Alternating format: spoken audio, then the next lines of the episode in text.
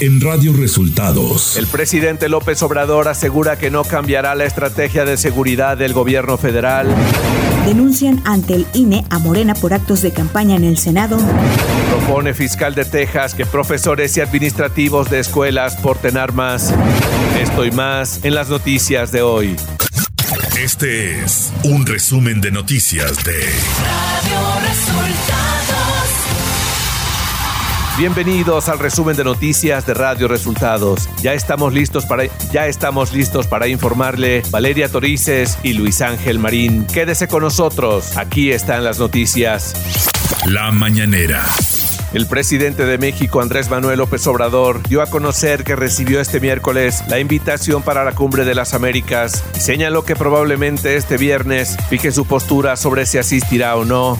De que mañana es eh, probable, no lo aseguro, eh, vamos a definir ya la situación sobre la cumbre mañana, en la mañana.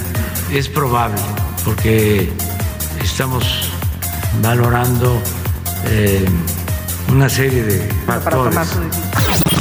El mandatario mexicano aseguró que en materia de seguridad su gobierno tiene avances, por lo que descartó que vaya a cambiar su estrategia. No vamos a cambiar la estrategia, al contrario, quienes deben de reconocer que se equivocaron y que los errores en política son como crímenes en el mejor de los casos, son nuestros adversarios. López Obrador anunció que Telecom pasará a llamarse Financiera para el Bienestar, la cual además de recibir remesas y ahorros, será la única institución pública en entregar los créditos a la palabra y las llamadas tandas para el bienestar. Y Telecom va también, que ya no se va a llamar así, va a ser Financiera para el Bienestar, va a recibir ahorros y al mismo tiempo va a entregar créditos. Va a ser la única institución pública para entregar los eh, créditos a la palabra y las tandas para el bienestar. El subsecretario de Seguridad, Ricardo Mejía, dio a conocer este jueves que la Fiscalía de Nuevo León solicitará a un juez la exhumación del cuerpo de Devani Escobar para realizar nuevos peritajes. Y por un consenso entre eh, las instituciones se determinó para darle mayor certeza a las causas que ocasionaron el sentido de deceso de Devani, poder realizar la exhumación del cuerpo para poder hacer las investigaciones y los peritajes forenses que fueran necesarios. Mejía Verdeja dijo también que en el caso del asesinato de la activista y abogada Cecilia Monzón hay elementos sólidos para avanzar en contra de los autores materiales e intelectuales del crimen. Eh, se continúan los peritajes, las eh, videograbaciones, telefonía, entrevistas y hay elementos muy sólidos para poder avanzar en muy breve tiempo con ya la judicialización en contra de presuntos autores materiales e intelectuales vinculados a este hecho delictivo. El presidente López Obrador se pronunció por la liberación de Julian Assange, fundador de Wikileaks, quien está a un paso de la extradición a Estados Unidos y reiteró la oferta de brindarle asilo político en México si él lo desea. Ha habido comunicación con la Secretaría de Relaciones Exteriores y si nosotros ofrecemos el asilo y estamos a favor de que se le libere, porque es un perseguido político. Radio Resultados Nacional. En la sesión de la Comisión Permanente, senadores del PAN, PRI, Grupo Plural y Movimiento Ciudadano denunciaron que Morena usa recursos públicos del Senado para hacer proselitismo electoral a favor de sus candidatos. Esto tras la visita de Américo Villarreal y Nora Rubalcaba, candidatos de Tamaulipas y Aguascalientes respectivamente. Señalaron que la ley prohíbe expresamente que se use al Senado y sus recursos públicos para promover a sus candidatos y con fines partidistas, por lo que podría considerarse un delito electoral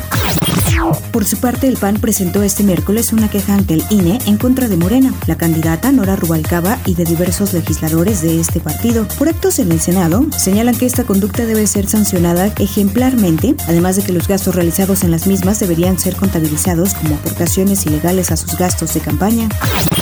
El dirigente nacional del PRI, Alejandro Moreno, acusó al fiscal del estado de Campeche, Renato Sales Heredia, de operar un software y equipo electrónico que dijo se robó cuando fungió como comisionado federal de seguridad en el gobierno de Enrique Peña Nieto, con un valor de 807 millones de pesos para espiar a periodistas y adversarios del gobierno de Laida Sansores en Campeche. Moreno Cárdenas dio a conocer la denuncia de la Auditoría Superior de la Federación ante la Fiscalía General de la República por ese robo de equipo de más de 800 millones de pesos. En conferencia de prensa, el presidente nacional de Morena, Mario Delgado, denunció que se han cometido diversos actos de violencia en contra de brigadistas de su partido en Aguascalientes, asegurando que estos hechos son la respuesta de los partidos de la derecha ante el crecimiento de su candidata en las preferencias electorales. Un juzgado federal admitió a trámite un recurso contra la contratación de 500 médicos cubanos. La demanda la promovió en particular el pasado 18 de mayo, quien reclamó la firma de convenio de colaboración entre México y Cuba, en el que, entre otros, prevé el envío de especialistas para prestar sus servicios en instituciones de salud pública. Rogelio Ramírez de la O, secretario de Hacienda y Crédito Público, informó que las Fuerzas Armadas tendrán el control total de la operación de las 50 aduanas de México, para lo cual recibirán más de 81.530 millones de pesos guardados en un fideicomiso respaldado por la ley aduanera. Economía. El INEGI dio a conocer que las ventas en los comercios minoristas tuvieron un incremento en marzo del 2022, aunque hay una tendencia de desaceleración. De acuerdo con los resultados de la encuesta mensual sobre empresas comerciales, las ventas minoristas crecieron 3.56% a tasa anual en el tercer mes del año, sumando con esto 13 meses consecutivos a la alza. Sin embargo, la variación representó su crecimiento más bajo desde marzo del 2021 y con respecto a los niveles prepandemia de febrero del 2020, el indicador general de ingresos reales por ventas minoristas presenta una variación positiva del 3.08%. Clima. Para hoy, una zona de baja presión incrementará su probabilidad de desarrollo ciclónico al sur del Golfo de Tehuantepec y favorecerá el ingreso de humedad sobre el sureste mexicano con probabilidad de lluvia puntuales muy fuertes en Campeche e intensas en Veracruz, Oaxaca, Tabasco y Chiapas, acompañadas de descargas eléctricas y posible caída de granizo, las cuales podrían generar deslaves e inundaciones. Por otro lado, el sistema frontal número 48 con características de estacionario sobre el noroeste y norte del país interaccionará con un canal de baja presión que se extenderá sobre la mesa del norte y la mesa central, ocasionando lluvias con chubascos y lluvias puntuales fuertes, acompañadas de descargas eléctricas y posible caída de granizo en los estados del norte y centro de México. Ciudad de México.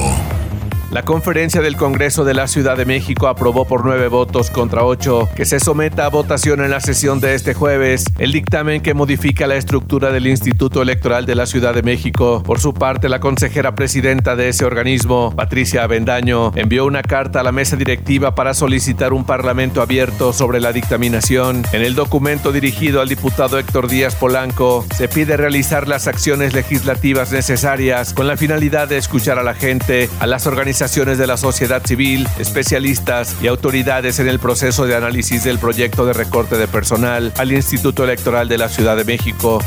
Información de los estados.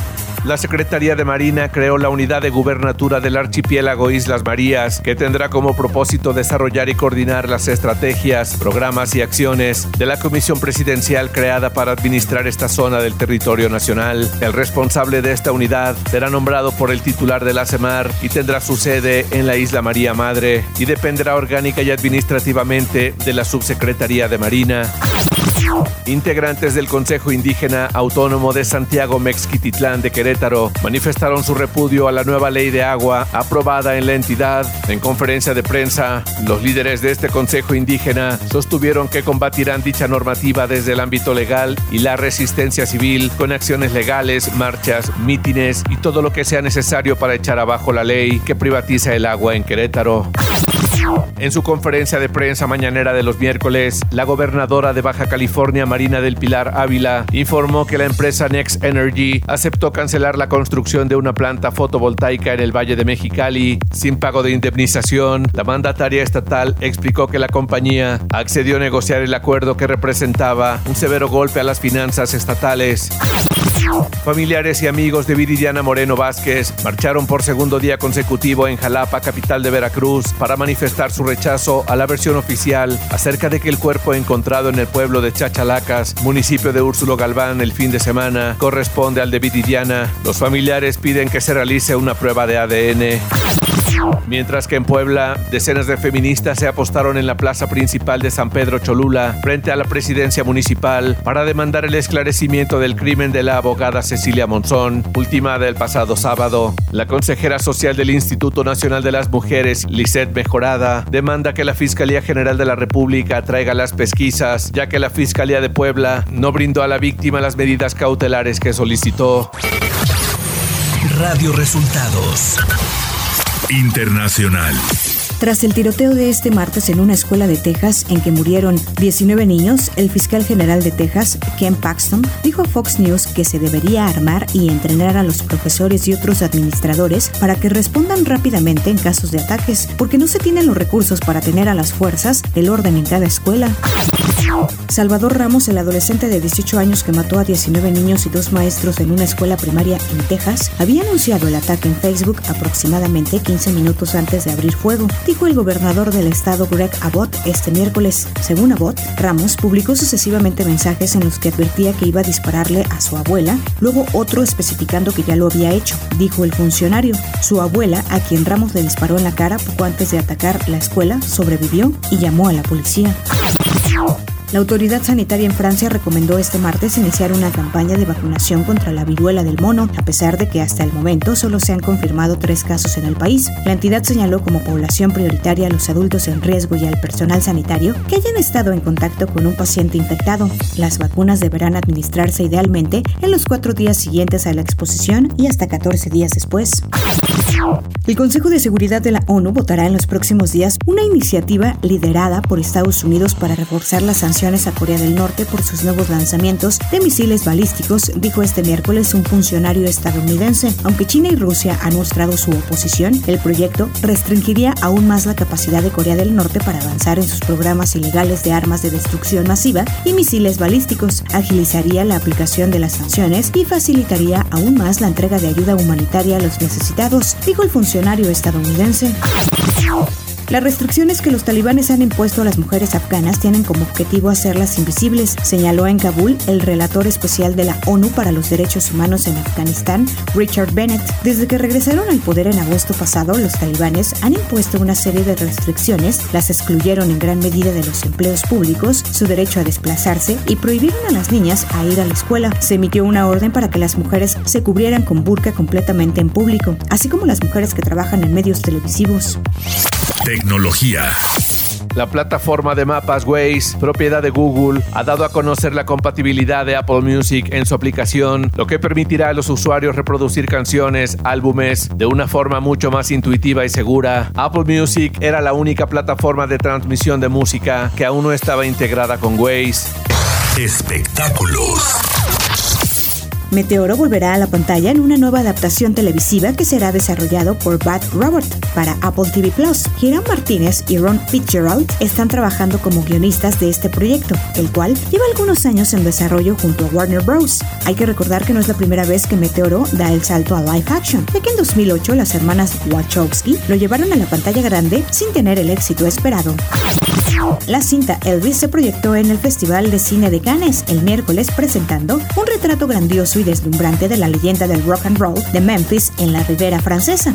La película de Baz Luhrmann, la más ostentosa y llamativa de Hollywood, que hace su estreno mundial en Cannes, recibió una ovación de 12 minutos. Cuenta con las actuaciones de Tom Hanks y Austin Butler, quien interpreta a Elvis Presley. También estuvo presente Priscilla Presley, la ex esposa de Elvis, quien respaldó con entusiasmo la cinta. Warner Bros. estrenará Elvis en salas de cine mexicanas el 14 de julio, mientras que en Estados Unidos será el 24 de junio.